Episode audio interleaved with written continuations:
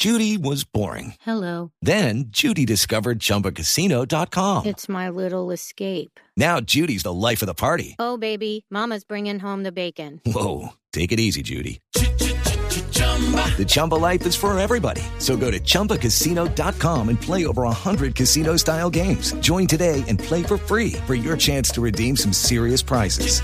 chumba ChumbaCasino.com. No purchase necessary. Void where prohibited by law. 18 plus terms and conditions apply. See website for details. 3 de la tarde, 20 minutos. ¿Qué hay de su vida? ¿Firmó? ¿Lo llamaron? ¿No lo llamaron? Eh, Javier, yo te estoy preguntando, me tocó venirme hasta acá para saber, porque bueno, es que yo no quiero ir allá a molestar ni al protagonismo, nada. Yo quiero ir a colaborar. Solo a colaborar. Una colaboración que uno le va a prestar, no para andar en medio ni nada, y hacer un proceso que yo creo lo hago muy bien y lo he desempeñado en muchos lados. Esa colabora, nada de protagonismo. Pelufo. Norberto Pelufo, ¿cómo les va? Buenas tardes, Norberto. ¿Cómo va? ¿Todo bien? Este no... No, este sí es el de verdad. Aclaremos que este sí es el de verdad. A este no le alcanzó que lo mandé a robar en diciembre en Bucaramanga. Haga un careo de la voz 1 y la voz 2 para saber cuál es el real. Es que es complicado saber cuál es el de verdad. Bueno, eh, eh, una, una pregunta. Cerró. ¿Está abierta todavía la posibilidad o está cerrada ya? Ah, bastante difícil. Yo mañana tengo que hablar con ellos, tengo una, una charla con el presidente, pero sí algo complicado. La diferencia no es de proyecto, sino de plata.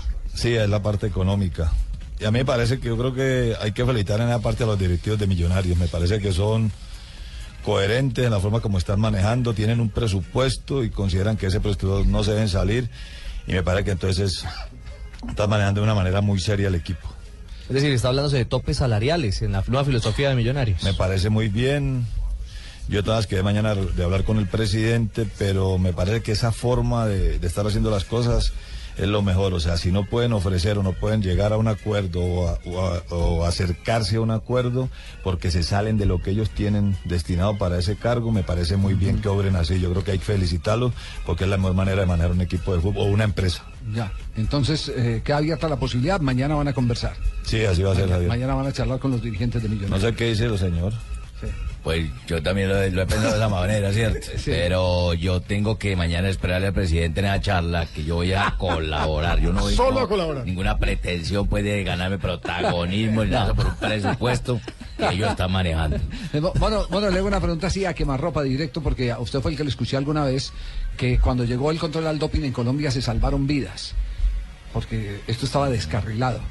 Eh, ahora hay la queja que en los cuadrangulares de ascenso eh, no se hicieron eh, controles eh, correspondientes a esa materia que es de obligatorio cumplimiento por la salud de los jugadores, de los deportistas. Eh, aquí don, don, don Moncho, eh, pero el del programa, insiste que hay que confiar en los jugadores. Claro, uno, Eso- uno en este momento confía en la buena fe de lo cada jugador y no es está suficiente. obligado. Pero no ¿Eso se ría cuando le dicen que confíen en los jugadores. ¿Eso es no se suficiente, ría. Mono? Sí. No, No. No. Otro. Yo pienso que lo mejor que han podido hacer en el fútbol colombiano, de tantas cosas buenas que han pasado en el último tiempo, es haber instalado el control antidoping. A mí a veces me preguntan sobre el doping, yo digo, si existe el control es porque el doping existe. Sí, Si no así es, es. así, o sea, existe. Y me parece que es lo de las cosas buenas que han hecho acá.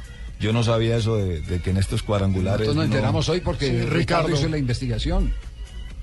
Pero, pero que nos parece, pues, en donde está definiendo dos cupos al, a la A entre ocho equipos, A la A. ¿cómo no van a tener eh, doping? Y sobre todo que es para proteger la, la salud del ser humano, en este caso el deportista.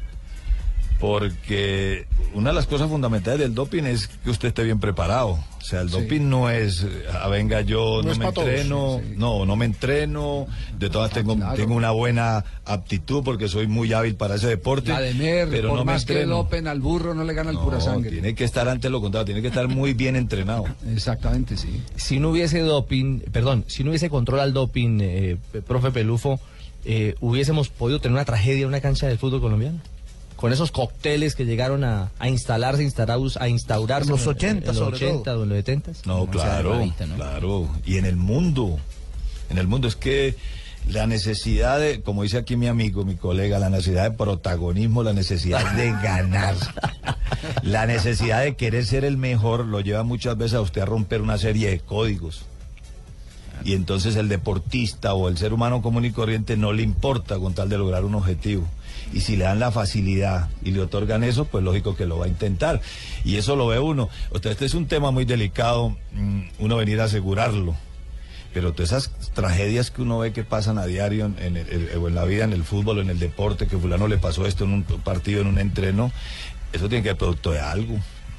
Sí, eso, no es, no gratuito. No, algo tiene que estar pasando. Le tengo que contar, profe, usted llegó a los micrófonos de Blue e inmediatamente en nuestra cuenta arroba deportivo Blue nos empezaron a escribir hinchas de millonarios que como así que no ha arreglado, que qué pasó. Los queremos, lo que lo queremos mucho. ¿Qué se siente que lo quieran tanto? Porque la verdad la reacción es impresionante.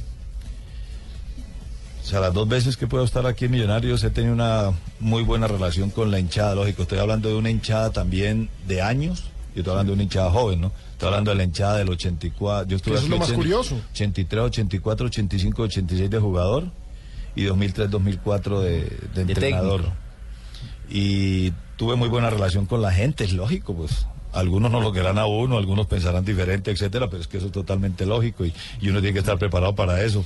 Pero sí he recibido una muy buena, buen cariño de la gente acá. Ahí está disparado. Eh, entonces, ¿Sabe qué, Javier? De- Decirle de- a de- Norberto Tomberini. que déjame esa cita de mañana con el presidente, yo arreglo No, no, eso. no, no, no, no. Sí, yo le arreglo Qué eso. peligro. ¿Te estás ofreciendo para.? Eh, ¿sí? claro, si no he podido arreglar en dos semanas, yo lo arreglo en dos horas. Desde- Sí, es fácil, es fácil, yo lo tengo. Así- así manejo de- jugadores, manejo técnico, manejo de todo.